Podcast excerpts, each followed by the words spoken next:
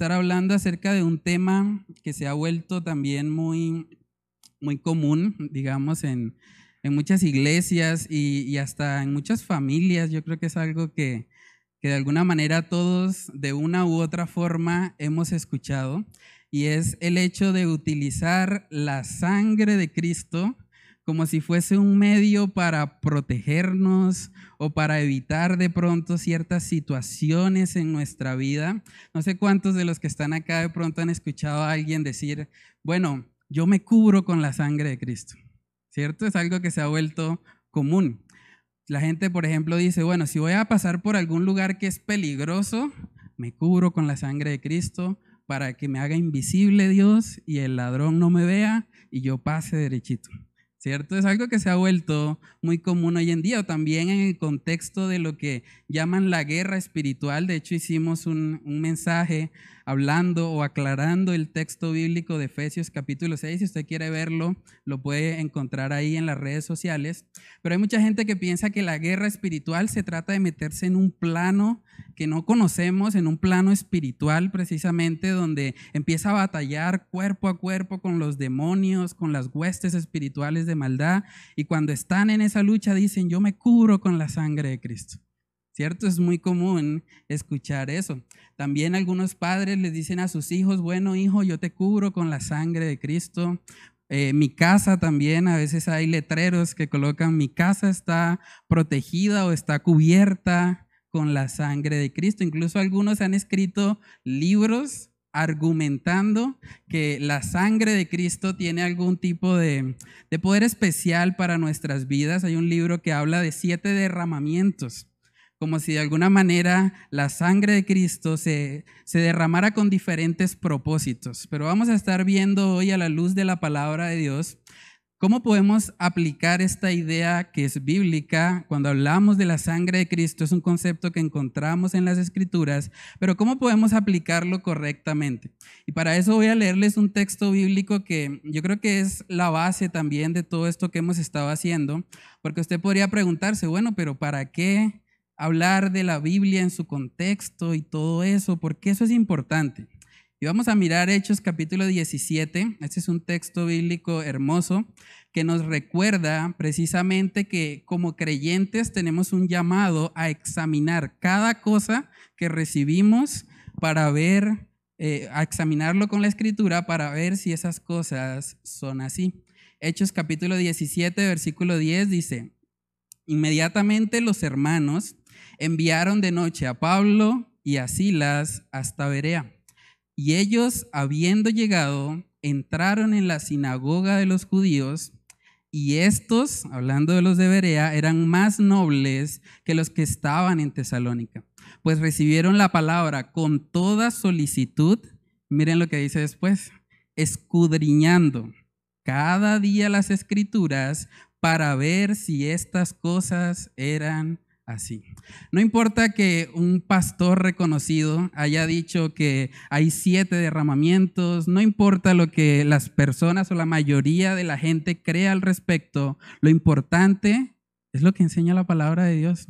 Y debemos pedirle al Señor que Él nos dé un espíritu así como los debería, tener esa misma actitud de no recibir algo solamente porque alguien lo dice o porque alguien de pronto desde un púlpito está afirmando que es verdad. Debemos siempre ir a la palabra de Dios y escudriñar para ver si esas cosas son realmente así. Y es impactante en ese texto de Hechos 17 porque los que hablan son Pablo y Silas. Pablo y Silas vivieron en un tiempo en el que el Señor hizo muchos milagros a través de ellos. Hubiese sido una tentación tal vez para muchos pensar, no, Pablo tiene que ser un hombre de Dios.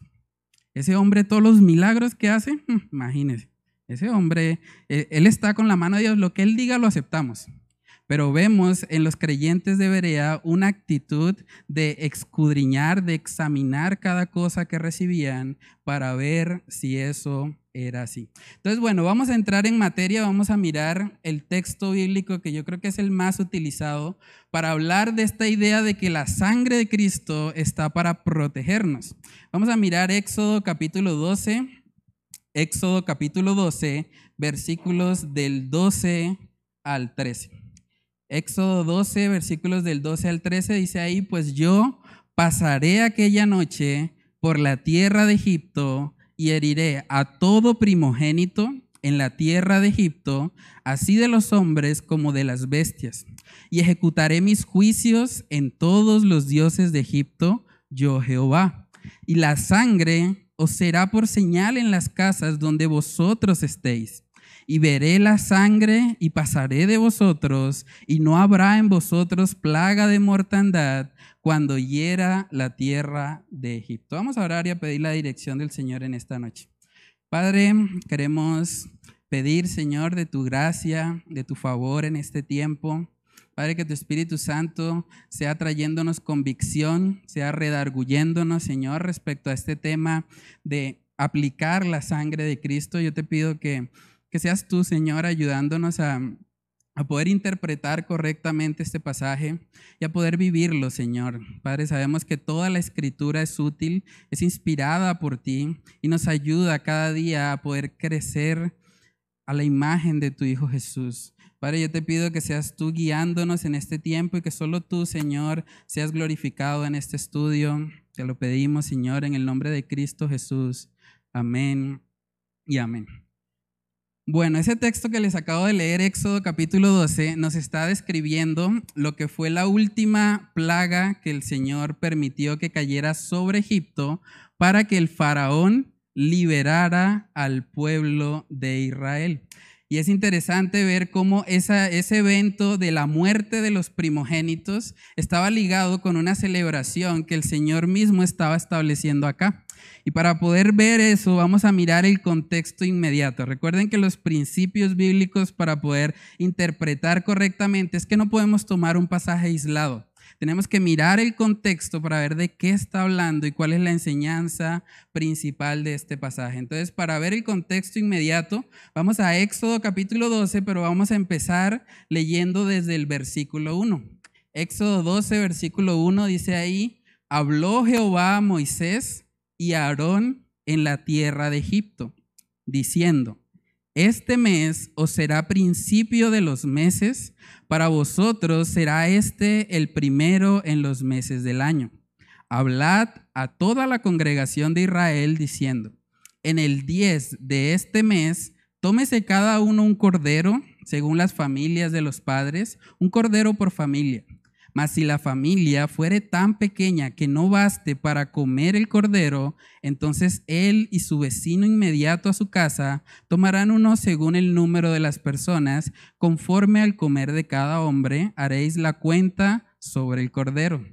El animal será sin defecto, macho de un año, y lo tomaréis de las ovejas o de las cabras, y lo guardaréis hasta el día 14 de este mes y lo inmolará toda la congregación del pueblo de Israel entre las dos tardes, y tomarán de la sangre y la pondrán en los dos postes y en el dintel de las casas en que lo han de comer. Ahí vemos que está siendo colocada la sangre. Verso 8 dice, ya que aquella noche comerán la carne asada al fuego y panes sin levadura, con hierbas amargas lo comerán Ninguna cosa comeréis de él cruda, ni cocida en agua, sino asada al fuego, su cabeza con sus pies y sus entrañas. Ninguna cosa dejaréis de él hasta la mañana, y lo que quedare hasta la mañana lo quemaréis en el fuego.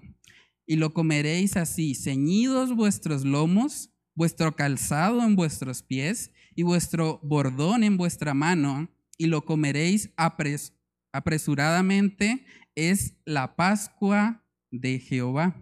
Y en ese contexto llegamos al texto base de hoy, pues yo pasaré aquella noche por la tierra de Egipto y heriré a todo primogénito en la tierra de Egipto, así de los hombres como de las bestias, y ejecutaré mis juicios en todos los dioses de Egipto, yo Jehová.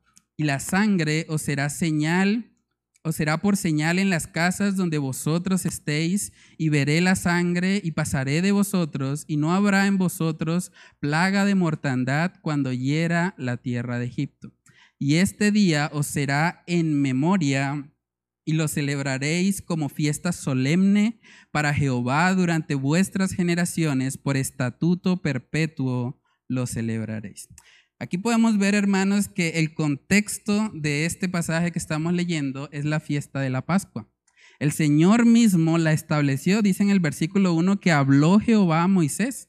O sea, Dios le está diciendo a Moisés cómo se debía celebrar la Pascua. Y vemos que hay una conexión entre la Pascua y lo que va a ser la liberación que el Señor iba a hacer de, la plaga o de la última plaga que cayó sobre Egipto, que fue la muerte de los primogénitos. Entonces vemos que el Señor hace eso y, y está ligando precisamente la celebración de la Pascua, porque dice que va a ser algo frecuente. En el verso 2 dice que este mes o será principio de los meses.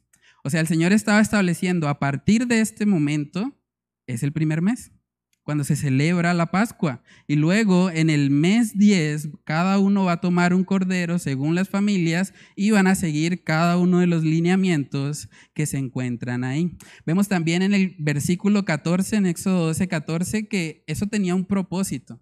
Cuando el Señor establece una fiesta, en el Antiguo Testamento, Él tiene un propósito detrás de eso.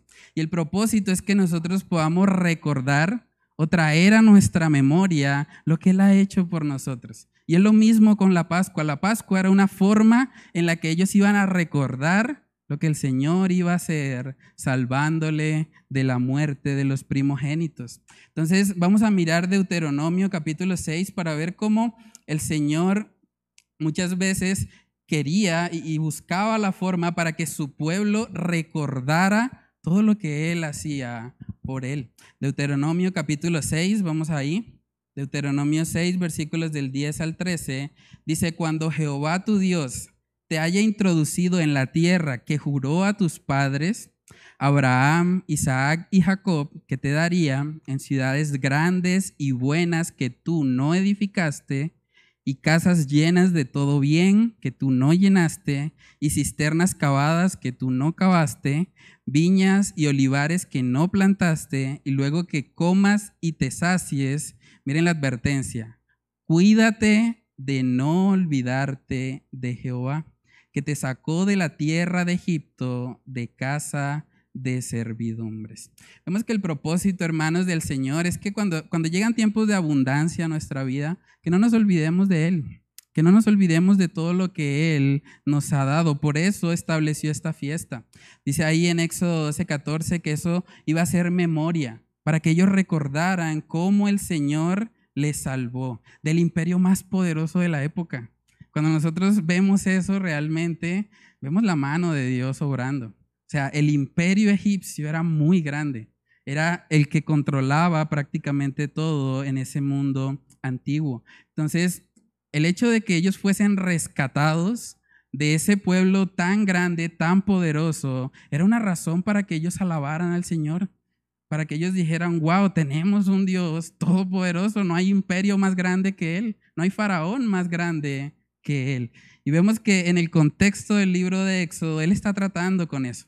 Él está enviando las plagas, el faraón se está endureciendo y cada vez las plagas van aumentando en su nivel. Y aquí vemos que la última que el Señor determina enviar es la muerte de los primogénitos. Y él estableció para su pueblo Israel que aquellos que colocaran la sangre ahí en un dindel, como dice Éxodo 12, en el versículo 12 dice, yo pasaré aquella noche por la tierra de Egipto y heriré a todo primogénito en la tierra de Egipto, así de los hombres como de las bestias, y ejecutaré mis juicios en todos los dioses de Egipto, yo Jehová.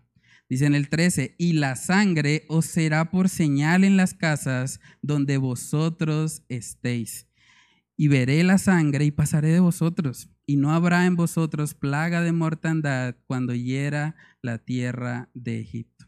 Entonces vemos, hermanos, que este evento que el Señor está permitiendo tenía el propósito de que ellos recordaran lo que era la celebración de la Pascua. Y en Colosenses capítulo 2 también vemos un texto bíblico interesante porque nos muestra que las celebraciones judías, todas las fiestas, todo eso que, que vemos que aparece ahí en el Pentateuco y demás, esas fiestas tenían el propósito de ser una sombra, una sombra de aquello que iba a venir. Dice Colosenses 2 del 16 al 17. Por tanto, nadie os juzgue en comida o en bebida o en cuanto a días de fiesta, luna nueva o días de reposo. Miren lo que dice el 17, todo lo cual es sombra de lo que ha de venir, pero el cuerpo es de Cristo. Todas esas fiestas apuntaban a algo mayor y era a nuestro Señor Jesucristo. Y encontramos muchas analogías entre lo que está pasando ahí, porque vemos que el amor de Dios por su pueblo Israel le dio una salida.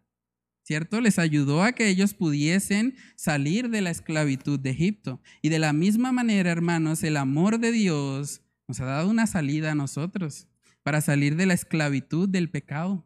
Lo que acabamos de cantar hace un momento, hay libertad en Cristo Jesús. También vemos ahí que el Señor trajo juicio sobre los egipcios y los egipcios eran sus enemigos. Ahora también sabemos a la luz de la palabra de Dios que todos, todas las personas que han pecado y no se han arrepentido delante del Señor están viviendo como enemigos de Dios y el juicio también va a llegar a sus vidas. También vemos aquí en Éxodo 12 que es una promesa futura. Dice, yo pasaré aquella noche por la tierra de Egipto y heriré a todo el primogénito en la tierra de Egipto. Está hablando de algo que el Señor iba a hacer. Y más adelante, en el mismo capítulo 12, vemos que el Señor lo hizo. Entonces vemos también la fidelidad del Señor para cumplir su palabra. Cuando el Señor dice algo, podemos estar 100% seguros que Él lo va a cumplir.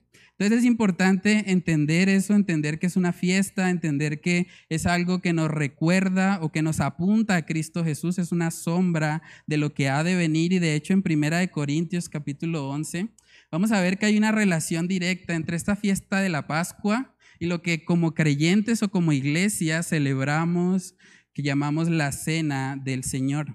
Primera de Corintios capítulo 11 versículos del 25 al 26. Dice ahí la palabra del Señor.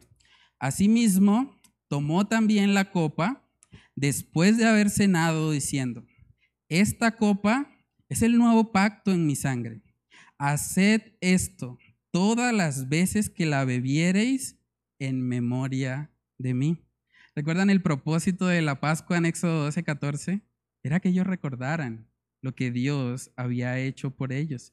Y la cena del Señor que celebramos acá en la iglesia también la hacemos con el propósito de celebrar lo que Él hizo por nosotros. Saben que por nuestra naturaleza pecaminosa nosotros tendemos a olvidarnos de todo lo que el Señor nos ha dado. En los momentos en los que de pronto hay holgura, en los momentos en que al parecer todo está bien, tenemos la tendencia a eso, por eso la cena del Señor nos ayuda a recordar lo que el Señor Jesucristo hizo por nosotros.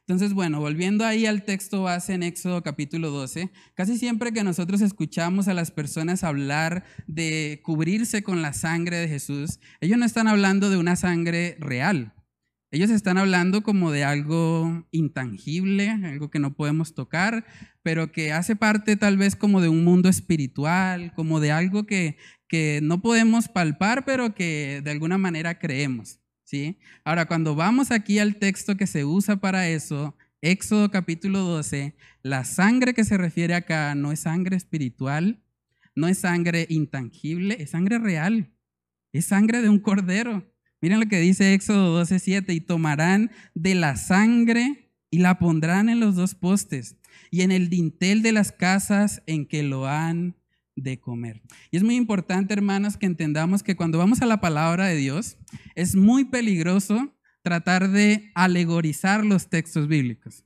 ¿sí? Si yo tomo un pasaje y digo, bueno, realmente la sangre no es sangre real, es más como una sangre espiritual, es como algo que yo tengo y que tengo mucho porque lo, aplico en todo momento. Entonces yo voy y lo aplico donde quiera. Pero realmente interpretar la Biblia de tal manera que alegoricemos los textos es muy peligroso. Hay gente, por ejemplo, que toma pasajes del Antiguo Testamento para tratar de hacer analogías que, en, en, ninguna parte están. Yo escuchaba gente decir, no, la historia de David y Goliat, Goliat representa aquello que te impide dar tu ofrenda. Y si tú quieres ser como David, tú tienes que meterte la mano en el bolsillo y tirar esa piedra. Y uno dice, pero ¿de dónde salió eso? David era un hombre de carne y hueso, Goliat también. ¿De dónde sacan esas representaciones? Es el peligro de alegorizar los textos bíblicos. También hay gente que ha usado, por ejemplo, el sacrificio de Abraham o el intento de sacrificio de Abraham para decir, eso que tú valoras, eso que tú quieres y que no quieres entregarle al Señor, eso es lo que tú tienes que hacer. Y recuerda que Abraham sacrificó o iba a sacrificar a su hijo Isaac. Entonces esos ahorros que llevas años ahí guardándolos, esos ahorros hay que soltarlos, sacrificarlos para el Señor. Pero eso es un grave peligro, hermanos. Si nosotros alegorizamos la escritura, podemos inventarnos cualquier cosa. Prácticamente yo me puedo inventar cualquier historia, puedo decir que la sangre realmente no era sangre, que era algo espiritual, que era algo que no, no aplicaba, pero realmente si queremos estudiar correctamente las escrituras, debemos hacerlo en su debido contexto y entendiendo que la escritura se interpreta con la escritura. Ustedes pueden mirar todas las profecías que había sobre la primera venida de Jesús, todas, sin excepción, se cumplieron literalmente. No hubo una profecía que fuese como algo espiritual, algo alegórico, no. Cuando la Biblia habla, por ejemplo, en Isaías 53, de que Jesús iba a venir como el siervo sufriente, que iba a ser quebrantado, vemos que eso se cumplió, literalmente. No fue como que Jesús eh, en un mundo espiritual se cumpliera la profecía, no. Cuando vamos a la palabra de Dios, debemos interpretarla literalmente. Vemos también a Jesús dándole eh, instrucciones a sus discípulos de ir y predicar el Evangelio a toda nación, a toda criatura. Y ellos no dijeron, bueno, eso es como algo espiritual y como que eso no, no, eso yo mejor me quedo acá. Y, y no, realmente Jesús no quería decir eso a todas las naciones, no, mucho trabajo. No, debe ser otra cosa. Realmente, hermanos, vemos que así como recibieron los mandamientos, los cumplieron también literalmente. Entonces hay un peligro real cuando nosotros tratamos de alegorizar las escrituras. Cuando alguien dice que la sangre que está aquí en Éxodo capítulo 12 la va a aplicar en su casa, realmente está alegorizando el texto, porque la sangre que está acá es real, no es una sangre ficticia. Ahora, otro asunto importante que vemos acá es que este mandamiento está escrito para la congregación de Israel. Éxodo 12:13 dice, hablad a toda la congregación de Israel, diciendo, en el 10 de este mes, tómese cada uno un cordero según las familias de los padres, un cordero por familia. No es un mandamiento para los gentiles, es un mandamiento para los israelitas. Ellos debían seguir estos lineamientos porque ellos son los que experimentaron la salida de Egipto y que debían hacer memoria de eso. Entonces es muy importante que nosotros miremos el contexto inmediato para no tomar un texto y acomodarlo a nuestra preferencia. Entonces, a manera de resumen, hemos visto que el contexto inmediato nos habla de que es una fiesta, una fiesta que había sido establecida específicamente para el pueblo de Israel, no para los gentiles, y que la aplicación de la sangre era sangre real no sangre espiritual, no vemos que eh, la sangre se aplicara por medio de una oración o algo por el estilo. Entonces vamos ahora a mirar lo que es el contexto del libro. ¿sí? Una vez que miramos el contexto inmediato, debemos mirar el contexto del libro. Si hay algo en el libro que nos lleve a, a concluir que de pronto podemos aplicar la sangre de esa manera. Vamos a mirar, hermanos, en todo el libro de Éxodo, ustedes pueden buscarlo en una concordancia, aparece 20 veces la palabra sangre, 20 veces. Y se usa básicamente de tres diferentes maneras y ya les voy a mostrar cómo aparecen. En Éxodo capítulo 4 vemos que aparece la palabra sangre, pero aparece precisamente en el contexto de hablar de un vínculo familiar. Vamos a Éxodo capítulo 4, versículos del 25 al 26. Dice, entonces Séfora tomó un pedernal afilado y cortó el prepucio de su hijo y lo echó a sus pies diciendo, a la verdad tú me eres un esposo de sangre. Sangre, aparece ahí la palabra, dice en el 26, así le dejó ir y ella dijo, esposo de sangre a causa de la circuncisión. Entonces, el primer uso que vemos aquí en el libro de Éxodo es un uso familiar, habla de un vínculo familiar. Ahora miremos el segundo uso que vemos en Éxodo. También vemos en Éxodo 7, versículo 17, que el Señor hizo un milagro que también fue parte de las plagas que recibió el faraón. Éxodo 7, 17, vamos a verlo. Dice, así ha dicho Jehová, en esto conocerás que yo soy Jehová. He aquí, yo golpearé con la vara que tengo en mi mano el agua que está en el río y se convertirá en sangre. Vemos otra vez el uso de la palabra sangre. Está hablando de que el mar completo se iba a convertir en, sangre, el río en ese contexto, eh, porque era una forma en la que iban a, a mostrar que el Señor Dios estaba con Moisés. Ese es el segundo uso que vemos de la palabra sangre. Y el tercero, que es el más usado en todo el libro, lo vemos en versículos como Éxodo capítulo 29, versículo 12. Ahí podemos ver que se usa la sangre en el contexto de un sacrificio. Éxodo 29, 12 dice, y de la sangre del becerro tomarás y pondrás sobre los cuernos del altar con tu dedo y derramarás toda la demás sangre al pie del altar. Entonces, hermanos, en todo el libro de Éxodo no encontramos ni un solo versículo que nos enseñe que la sangre se aplica a través de la oración. No hay ninguno. ¿Sí? ¿Cómo se aplica generalmente o lo que vemos de pronto en, muchas iglesias em, de este tema de la sangre? Mucha gente lo que hace es que en medio de una oración dice, Señor, yo me cubro con la sangre o yo cubro este barrio con la sangre, pero no vemos eso en la Biblia.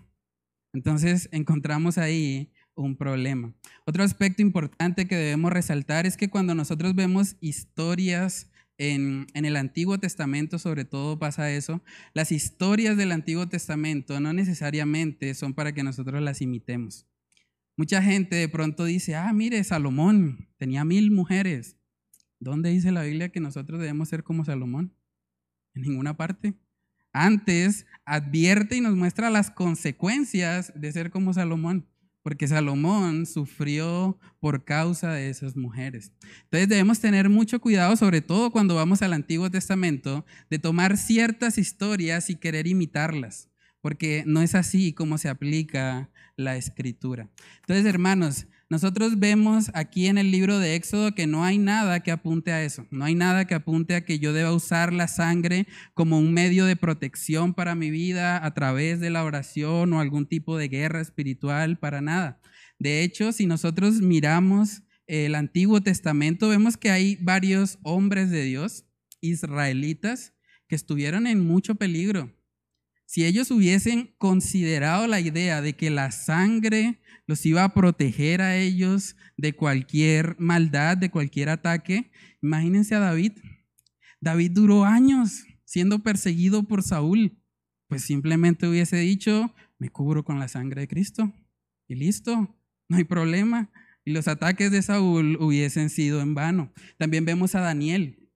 Daniel vemos que fue lanzado a un foso de leones porque fue un hombre que perseveró en su vida de oración. Él pudo haber pensado, bueno, me cubro con la sangre de Cristo para que los leones no me toquen. Él no tuvo necesidad de hacer eso, el Señor lo protegió. También vemos a sus amigos que fueron lanzados a un horno de fuego. Ellos no invocaron la sangre de Cristo para protegerse, ¿no? El Señor en su el Señor no necesita que nosotros pronunciemos ciertas palabras para protegernos. Él es nuestro ayudador, Él es el consolador. Si Él quiere, puede guardarnos. Debemos aprender a tener la actitud que tenía Job. Job decía, bueno, Señor, eh, el Señor dio, el Señor quitó, sea el nombre de Jehová bendito. Es muy importante desarrollar esa actitud. También en el Nuevo Testamento podemos hablar acerca de eso. Esteban, un mártir, alguien que murió predicando la palabra de Dios. Si la sangre de Cristo tuviese el poder para protegerlo, él hubiese dicho, Señor, me cubro con tu sangre, reprendo a los judíos. Pero no pasó. Él murió predicando la palabra de Dios. Y usted dirá, bueno, pero ¿por qué tan, tan importante este tema? ¿Por qué el énfasis de pronto en estudiar esto? Y hermanos, la razón principal para poder mirar este tema a la luz de la palabra de Dios es que cuando, cuando se enfatiza la sangre de Cristo y se enfatiza ese eh, proclamar o ese invocar la sangre de Cristo, realmente se está quitando a nuestro Señor Jesucristo del centro de nuestras vidas y eso es algo muy peligroso. Porque saben que lo que hace la magia o el ocultismo Es que pone el énfasis en las palabras. Si ven que cuando alguien va a hacer un truco de magia dice ahora cadabra. De alguna manera son como las palabras mágicas. Y mucha gente ha tomado este tema de la sangre de Cristo para decir, son las palabras mágicas que voy a usar cuando me siento en peligro. Voy a invocar la sangre de Cristo para que eso me ayude. Hermanos, pero si interpretamos eso así, tenemos muchos problemas. ¿Se imaginan, por ejemplo, lo difícil que sería para un mudo? Una persona que no tiene la capacidad de hablar. El pobre mudo, si pasa por un barrio peligroso, perdió. No tiene, no tiene salvación. ¿Cómo se va a salvar si no puede invocar la sangre de Cristo? Cuando yo preparaba esto, me acordé hace unos cinco años más o menos, tuve la oportunidad de predicar en una iglesia de sordomudos con el pastor Aarón. Y realmente yo pensaba en ellos. Yo decía, pero ¿cómo, cómo entonces ellos aplicarían este pasaje? ¿Cómo se protegen? No pueden, ¿cierto? Ahora, hermanos, vamos a mirar el contexto de lo que dice toda la Biblia respecto al tema de la sangre de Cristo. Saben que siempre que vemos que se habla, y cuando se habla puntualmente de la sangre de nuestro Señor Jesucristo, siempre está relacionado con el perdón de nuestros pecados o con la salvación. Siempre, en todos los pasajes. Vamos a mirar Mateo capítulo 26, versículos del 27 al 28. Dice ahí, y tomando la copa, y habiendo dado gracias, les dio diciendo, bebed de ella todos, porque esto es mi sangre del nuevo pacto, que por muchos es derramada, y miren el propósito, para remisión de los pecados. El propósito por el cual fue derramada la sangre de Cristo fue para salvarnos. También en Efesios capítulo 1 vamos a ver eso. Efesios capítulo 1, en el versículo 7 Dice ahí la palabra del Señor, en quien tenemos redención por su sangre, el perdón de pecados según las riquezas de su gracia. Esa palabra redención es una palabra económica, hace referencia a que hemos sido comprados. Una transacción fue ejecutada para que nosotros tengamos salvación. Cristo a través de su sangre nos ha limpiado de pecado. Primera de Pedro capítulo 1, también vemos ahí algo de eso. Primera de Pedro 1, versículos del 18 al 19, dice, sabiendo que fuisteis rescatados de vuestra vana manera de vivir, la cual recibisteis de vuestros padres, no con cosas corruptibles como oro o plata, sino con la sangre preciosa de Cristo, como de un cordero sin mancha y sin contaminación. Hermanos, el propósito de la sangre de Cristo es salvarnos, es quitar todo pecado. En primera de Juan capítulo 1 también vemos que se habla de algo parecido. Primera de Juan 1, versos del 6 al 7 dice, si decimos que tenemos comunión con Él y andamos en tinieblas, mentimos y no practicamos la verdad. Pero si andamos en luz, como Él está en luz, tenemos comunión unos con otros y la sangre de Jesucristo su Hijo nos limpia de todo pecado. El propósito de la sangre es limpiarnos de nuestra maldad, es darnos la oportunidad de salvación. También Hebreos capítulo 9, Hebreos capítulo 9, versículo 22 dice, y casi todo es purificado según la ley con sangre. Y dice después, y sin derramamiento de sangre no se hace remisión. Hermanos, el único propósito para la sangre de Cristo en la Escritura es recordarnos ese sacrificio perfecto. Es recordarnos lo que Él hizo en la cruz. Y yo sé que de pronto alguien puede estar pensando, ah, pero yo conozco a alguien que sí. Yo conozco una tía que ella invocó la sangre de Cristo y pasó por el barrio y no la vieron. ¿Y ahí qué pasó? Bueno, eso es algo que, que puede suceder de hecho, en la Iglesia Católica usted se encuentra personas que dicen que le oraron a un santo y que se le cumplió el milagro. Usted también se puede encontrar en el hinduismo personas que dicen que la deidad a la que ellos adoran se les apareció. Eso es una realidad. Pero nosotros no nos basamos en la experiencia para saber qué debemos hacer y qué no. Nosotros nos basamos en la palabra de Dios sin importar lo que diga la experiencia personal de otras personas, el hecho de que a alguien le haya funcionado, que alguien de pronto invocó la sangre de Cristo y se le cumplió, fue protegido o algún tipo de, de, aplicación de esto que hemos estado hablando, pues eso no, y no implica que nosotros debamos seguir ese mismo patrón. De hecho, hay un texto bíblico que yo creo que debe traernos mucha claridad en este asunto, porque el énfasis no son las experiencias. En Mateo capítulo 7 vamos a ver gente que vivió experiencias, pero el hecho de que vivieran experiencias no significa que realmente hayan caminado conforme a la voluntad del Señor. Mateo 7, versículos del 21 al 23 dice, no todo el que me dice Señor, Señor, entrará en el reino de los cielos, sino el que hace la voluntad de mi Padre que está en los cielos. Muchos me dirán en aquel día, Señor, Señor, ¿no profetizamos en tu nombre? ¿Y en tu nombre echamos fuera demonios?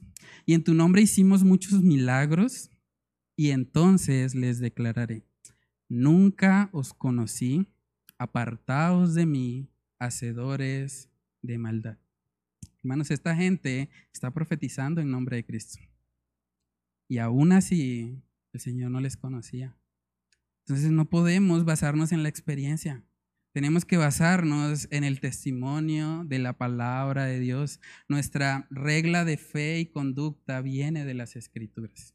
Es la escritura la que debe guiarnos y no las experiencias personales. Hermanos, esta práctica de, de cubrir todo con la sangre es una práctica relativamente nueva en la iglesia. Hace unos 100 años atrás eso no se practicaba pero es la influencia que ha tenido el ocultismo y, todo tipo de superstición. Hay mucha gente que, ha tomado ciertos pasajes bíblicos para tratar de combinar las cosas y, sacar como algún tipo de, de beneficio, pero realmente, hermanos, si usted se va al cristianismo histórico, si usted se va a la Biblia, a la palabra de Dios, no va a encontrar nunca a creyentes aplicando la sangre de Cristo. Solamente la sangre de Cristo se aplica cuando vamos a recordar lo que Él hizo por nosotros. Y eso nos lleva a la aplicación correcta de ese pasaje, porque ya vimos que no se trata de ver la sangre de Cristo como un amuleto, como algo que nos va a proteger de las situaciones difíciles, pero entonces podemos preguntarnos, entonces, ¿cómo hago para aplicar correctamente los pasajes que hablan de la sangre de Cristo? Vamos a mirar Romanos capítulo 3. Romanos capítulo 3 nos muestra la razón principal por la cual fue necesaria fue necesario que se derramara la sangre de Cristo Jesús. Romanos 3:23 dice ahí la palabra del Señor, por cuanto todos pecaron y están destituidos de la gloria de Dios. Si todos hemos pecado, hermanos, no hay forma de salvarnos. La única manera es que alguien llegue y pague ese precio, porque la Biblia nos muestra que Dios es un juez justo. Y Dios no va a permitir de ninguna manera que el culpable pase por inocente. Él es un juez justo. Vamos a mirar Salmos capítulo 7. Salmos capítulo 7, versículo 11. Miren lo que dice ahí la palabra de Dios y cómo describe a nuestro Dios. Salmos 7, 11 dice, mi Dios, perdón, Dios es juez justo y Dios está airado contra el impío todos los días. Si Dios es un juez justo, si todos hemos pecado, todos merecemos la ira de Dios. Todos merecemos ese castigo por nuestra maldad. La sangre de Cristo, hermanos, llega como un salvavidas. Un salvavidas en medio de nuestra condición de pecado. En medio de que estamos destituidos de la gloria de Dios, Él nos ayuda, Él nos levanta, nos da la oportunidad de ser salvo. Entonces, ¿cómo podemos aplicar correctamente este pasaje? No debemos usar la sangre de Cristo como un amuleto, no es un amuleto. Realmente la sangre de Cristo nos recuerda lo que Jesús hizo en la cruz para salvarnos. Debemos poner la mirada en Él y considerarle, considerar todo lo que Él hizo para salvarnos. Número dos, reconoce la gravedad de tu pecado. La sangre de Cristo fue derramada porque tu pecado es horrible porque Dios es un Dios santo, santo, santo, y Él no va a tener comunión con el pecado de ninguna manera. Como todos hemos pecado, era necesario que el Hijo de Dios derramara su preciosa sangre en la cruz para salvarnos. Cuando vemos que habla de la sangre de Cristo, hermanos, debemos ser conmovidos. Para que la sangre salga es porque hay una herida. Jesús fue herido por nosotros herido por nuestras iniquidades, para darnos la oportunidad de salvación. Yo creo que cada vez que vemos que se habla en las escrituras de la sangre de Cristo, deberíamos tomarnos el tiempo de, meditar en eso, de meditar en todo lo que Jesús hizo, todo lo que Él vivió para salvarnos. Y también si usted ya ha sido salvo, si usted ya ha reconocido al Señor, la sangre de Cristo nos recuerda que tenemos un sumo sacerdote, que tenemos a alguien que intercede por nosotros. Voy a leer un texto respecto a eso, Hebreos capítulo 7. Ese texto es precioso. Hebreos 7, versículos del 27 al 26, perdón, del 26 al 27 dice, porque tal sumo sacerdote nos convenía, santo, inocente, sin mancha, apartado de los pecadores y hecho más sublime que los cielos, que no tiene necesidad cada día, como aquellos sumos sacerdotes, de ofrecer primero sacrificios por sus propios pecados y luego por el pueblo, porque esto lo hizo una vez para siempre, ofreciéndose a sí mismo. El sacrificio de Cristo fue hecho una vez y para siempre. Él derramó su preciosa sangre en la cruz para darnos salvación, para darnos redención, para darnos justificación. Y quiero cerrar el mensaje compartiéndoles un extracto de un, de un sermón que predicó el pastor Charles Spurgeon. Y él habla acerca de cómo, cómo nosotros deberíamos ver la sangre de Cristo y lo que Él hizo por nosotros. Dice ahí, eh, el extracto del sermón. Dice, mira a Cristo. ¿Ves a aquel hombre que cuelga de la cruz? ¿Puedes contemplar su cabeza moribunda, inclinada con mansedumbre sobre su pecho? ¿Ves esa corona de espinas que hace brotar gotas de sangre que se escurren por sus mejillas? ¿Ves sus manos traspasadas y rasgadas y sus benditos pies soportando el peso de su cuerpo? partidos casi completamente en dos por los clavos crueles. Pecador, ¿lo oyes gritar? Elí, Elí, lama sabactani. ¿Acaso no lo escuchas clamar consumado es? ¿Puedes ver su cabeza inclinada por la muerte? ¿Ves ese costado traspasado por la lanza y el cuerpo bajado de la cruz? Oh, ven aquí, esas manos fueron clavadas por ti, esos pies vertieron sangre por ti, ese costado fue abierto por ti. Y si quieres saber cómo puedes encontrar misericordia, allí está. Mirad, mirad a mí. No mires más a Moisés, no mires más al Sinaí. Ven aquí y mira al Calvario y a la víctima del Calvario. Mira, pecador, te dice él, el día de hoy, mírame y sé salvo. Hermanos, si vamos a invocar la sangre de Cristo, que sea para recordar lo que Él hizo en la cruz para salvarnos. Vamos a orar. Padre, te damos muchas gracias, Señor, por este tiempo. Gracias por la oportunidad que nos concedes de abrir tu palabra, Señor, y de recordar cómo tu preciosa sangre, Señor, fue derramada en la cruz para darnos vida, para darnos salvación, para que ahora todo aquel que en ti cree no se pierda, sino que tenga vida eterna. Padre, ayúdanos a recordar continuamente tu evangelio, a recordar lo que tú hiciste en esa cruz para salvarnos de nuestra maldad, para rescatarnos de esa esclavitud en la que todos estábamos por causa del pecado. Padre, gracias por tu gloriosa gracia.